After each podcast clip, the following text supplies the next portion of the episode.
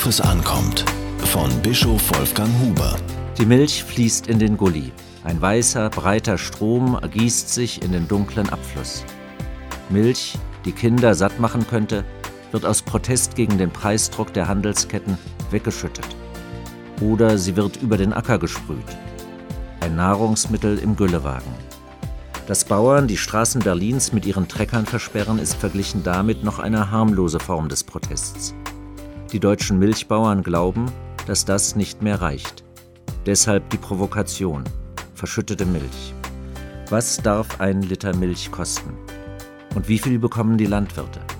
Längst decken ihre Einnahmen nicht mehr die Kosten.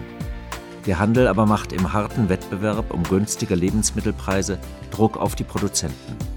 Für einen Liter Milch erhalten die Bauern heute zwischen 27 und 35 Cent. Das reicht bei weitem nicht mehr. Deshalb fordern sie bundesweit einen Literpreis von 43 Cent. An Benzinpreise weit über einem Euro haben wir uns gewöhnt. Erst jetzt, wo die Treibstoffpreise bei 1,50 liegen, wird der Unmut deutlich hörbar. Die Bauern trifft es nun doppelt. Höhere Strom- und Dieselpreise für ihre Maschinen auf der einen und sinkende Einnahmen auf der anderen Seite. Das bedroht die Existenz vieler bäuerlicher Betriebe. Trotzdem hat dieser Protest eine Grenze überschritten, die unantastbar bleiben muss. So sehr ich die Forderung der Milchbauern verstehe, so sehr empört mich das Wegschütten von Milch. Wer wie ich den Hunger der Nachkriegszeit erlebt hat, vergisst nicht mehr, wie kostbar Nahrungsmittel sind.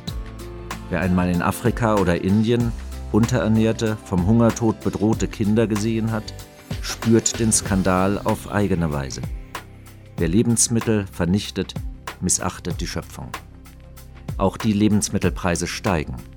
Jetzt ist schon von einer Erhöhung um 20 Cent für einen Liter Milch die Rede. Entscheidend ist, wohin das Geld fließt. Entscheidend ist, dass höhere Preise die Existenz der Landwirte sichern und zu einer gesunden Ernährung beitragen. Brandenburgische statt bayerischer Milch in Berliner Supermärkten würde übrigens die Transportkosten erheblich senken.